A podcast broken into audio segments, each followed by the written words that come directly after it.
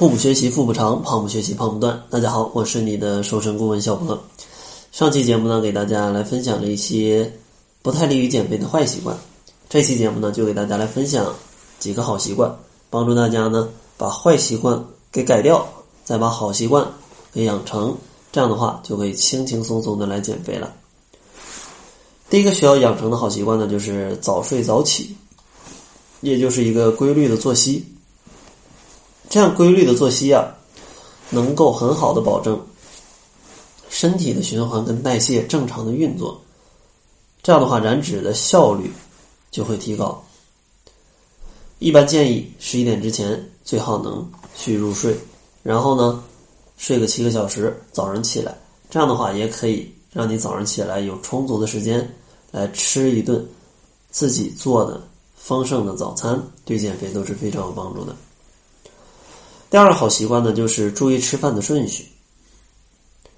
其实，呃，像吃饭可能主要就这几类食物：蔬菜、肉类、主食，还有汤，对吧？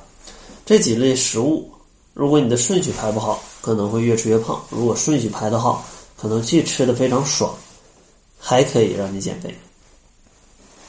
那正确的顺序应该怎么吃呢？像营养学家建议，在吃饭最开始的时候，可以喝半碗汤，也就是一百毫升、两百毫升这个样子的汤。这样的话，可以让你的消化系统就相当于做一个准备工作。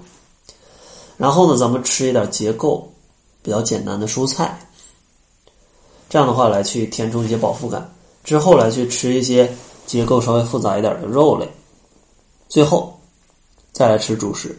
按这样的顺序来循环来吃，当然并不是说让你把一整盘蔬菜全吃完，再吃一整盘肉，再去吃一碗饭，就让你先吃两口蔬菜，再吃两口肉，再吃两口饭，这样的顺序来循环啊，这样去吃就会比较好。这样的话可以很好的控制你吃饭的节奏，并且能够有一个不错的饱腹感。然后第三个好习惯呢，就是一定要多喝水。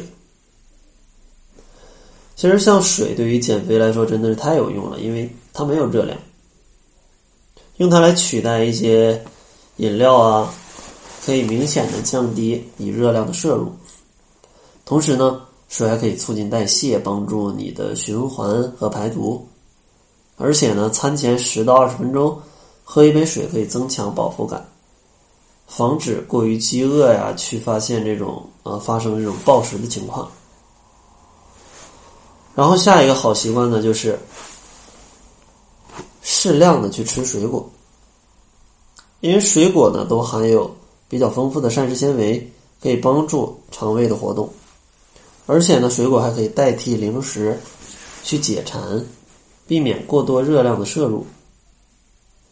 建议大家呢可以在餐后的三小时左右，当做加餐去吃一些水果。或者说，在餐前半个小时来吃一些水果，增加饱腹感，这两个时间点是非常不错的。另外呢，像大家可以在刚刚睡醒的时候，因为刚睡醒的时候，人体的各个机能还是没有恢复的。这时候，如果你直接去看微信呢，或者说做一些工作呀，可能会让你身体的这个皮质醇上升，就会有很大的压力啊，让你的状态不好。所以说，刚起来的时候，大家可以。做一些全身拉伸的动作，当然这些动作可以在网上找得到，或者在一些 A P P 里面来搜索一些拉伸，都可以找得到。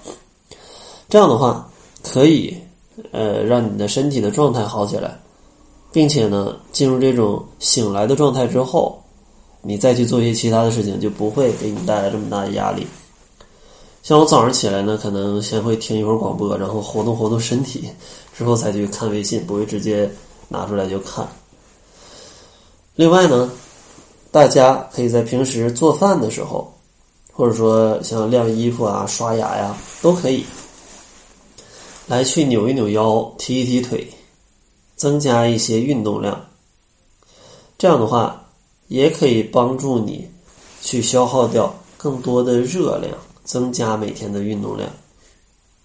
另外呢，像睡觉之前在床上，大家也可以做一做运动，比如说。